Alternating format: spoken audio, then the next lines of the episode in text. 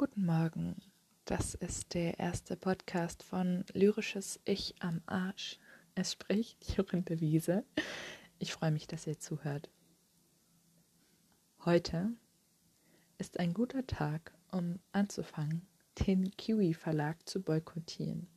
Und zwar so lange, bis dieser Verlag es geschafft hat, öffentlich zu reflektieren, ähm, was sie da eigentlich vermisst gebaut haben und öffentlich sich einzugestehen, dass sie Vergewaltigungslyrik ähm, veröffentlicht haben und auch verteidigt haben.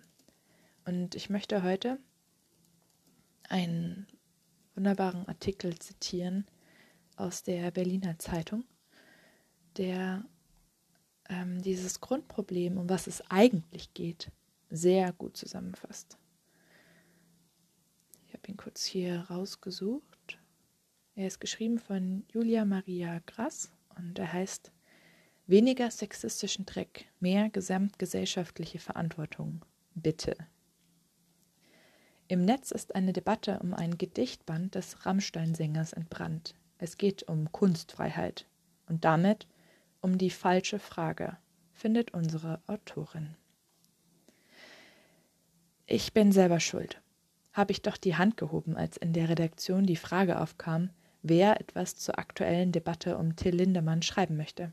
Ich wollte auch, wirklich. Ungefähr fünf Minuten lang. Bis ich angefangen habe, hatte, mich einzulesen und festgestellt habe, sorry, falsche Debatte. Aber zurückgespult. Worum geht es eigentlich? Till Lindemann ist Sänger der Rockband Rammstein. Den Job macht er gut, keine Frage. Die Band ist unglaublich erfolgreich. Sie interessiert mich nur nicht sonderlich und ich würde niemals über Till Lindemann schreiben, hätte sich nicht herausgestellt, dass wir ein gemeinsames Interessensgebiet haben. Lyrik. Ich lese. Er schreibt. Lindemann ist nämlich auch Dichter. Nicht erst seit gestern, seit Jahren schon. Nun hat eines seiner Gedichte in den sozialen Netzwerken für Empörung gesorgt. Und in den sozialen Netzwerken entgeht mir nichts. Die Debatte, die der Empörung nun folgt, ist die gute alte Kunstfreiheitsdebatte die wir gefühlt alle 14 Tage führen. Ein heterosexueller, weißer, meist alter Mann veröffentlicht etwas, das am Rande oder gern auch einfach voll und ganz rassistisch, frauenfeindlich oder anderweitig diskriminierend ist und nennt es Kunst. Das Gedicht, das der Stein des Anstoßes ist, trägt den, einen harmlosen Namen, wenn du schläfst. Der Text aber hat es in sich. Zitat ich schlafe gern mit dir, wenn du schläfst, wenn du dich überhaupt nicht regst. Mund ist offen, Augen zu. Der ganze Körper ist in Ruhe. Kann dich überall anfassen. Schlaf gern mit dir, wenn du träumst. Und genau so soll das sein. Klammer auf, so soll das sein. So macht das Spaß, Klammer zu. Etwas Rohhypnol im Wein, Klammer auf, etwas Rohhypnol im Glas, Klammer zu. Kannst dich gar nicht mehr bewegen und du schläfst, es ist ein Segen. Zitat Ende.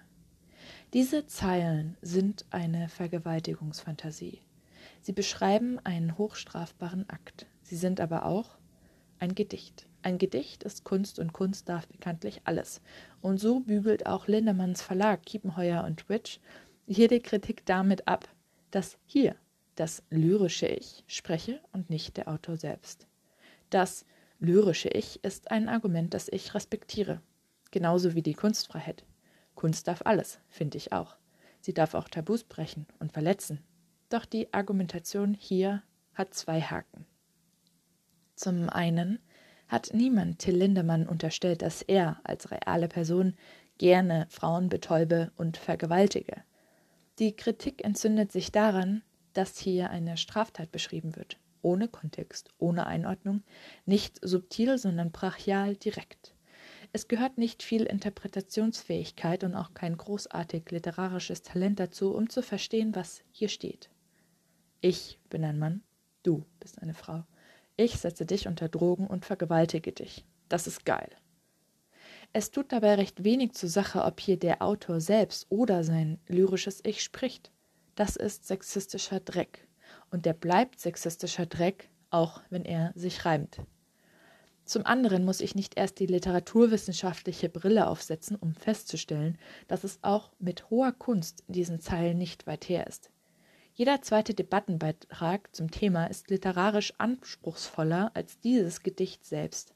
Mag ja sein, dass sich diese Zeilen im Ching der Rassabum eines Rammstein-Songs versenden. Dass sich diese Zeilen versenden. Leise gedruckt zwischen zwei Buchdeckeln sind sie schlicht, platt und ekelhaft. Vor allem aber sind sie ein Stöckchen, über das ich nicht wirklich springen möchte. Ehrlich, wenn ich provoziert werden soll, dann bitte ein wenig smarter. Till Lindemann schreibt seit Jahren Gedichte. Seit Jahren sind sie ähnlich platt, derb, grenzüberschreitend wie dieses. Müssen wir nun wirklich ausgerechnet an diesem offensichtlichen Gedicht darüber streiten, ob ein paar dahingerotzte Zeilen Kunst sind? Eine solche Debatte hilft vor allem einem, dem Autor selbst. Auch negative Aufmerksamkeit ist Aufmerksamkeit. Wer in dieser Debatte auf der Strecke bleibt, das sind die Menschen, die ganz real erlebt haben, über was wir hier kunstvoll streiten. Die Opfer sexueller Gewalt. Ihnen wird eine Diskussion um Kunstfreiheit nicht gerecht. Viel wichtiger als die Frage nach Till Lindemann, dem Dichter, ist doch eigentlich jene nach Till Lindemann, dem Musiker, nein, nach Till Lindemann, dem Weltstar. Rammstein führt, füllt zu Konzerten ganze Stadien mit Menschen. Ich habe noch nie jemanden sagen hören, das sei ja nicht Till Lindemann, sondern das lyrische Ich, das dort Erfolge feiert. Ginge doch diese Debatte nun endlich über die der Kunstfreiheit hinaus und würde die wirklich wichtige Frage gestellt, jene nach der gesamtgesellschaftlichen Verantwortung, die ein solcher Wel Weltstar im Kampf gegen Diskriminierung und Gewalt trägt, trotz seiner Texte, wegen seiner Texte, vor allem ganz real, ganz unabhängig von der Kunst. Vielen Dank für diesen Beitrag. Ich finde, sie bringt es sowas von auf den Punkt. Und es ist interessant, die Parallele zu sehen zur Keine Bühne für Gewalt-Petition, ähm, die auch in der Badischen Zeitung besprochen wurde. Und da war auch die Überschrift Kunstfreiheit oder Misogynie. Und diese Frage ist einfach falsch. Es geht nicht um Kunstfreiheit. Die Kunst ist frei diese Sachen werden veröffentlicht, sie finden Plattformen, aber sie darf nicht einfach so unkritisch und unwiderfragt im Raum stehen bleiben, weil es einfach zu widerlich ist. Und ich würde bei jedem anderen Thema genauso reagieren, weil es einfach nicht sein kann. Es ist nicht mehr die Zeit, einfach die Augen zuzumachen und zu zu sagen, ja, war schon immer so, ja, es gibt auch Vergewaltigungen in Filmen und so weiter. Nein, nein, nein, nein.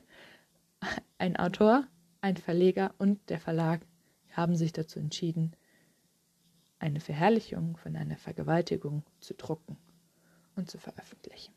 Und das geht nicht. Boykott Kiwi, bis sich irgendwas ändert. Dankeschön.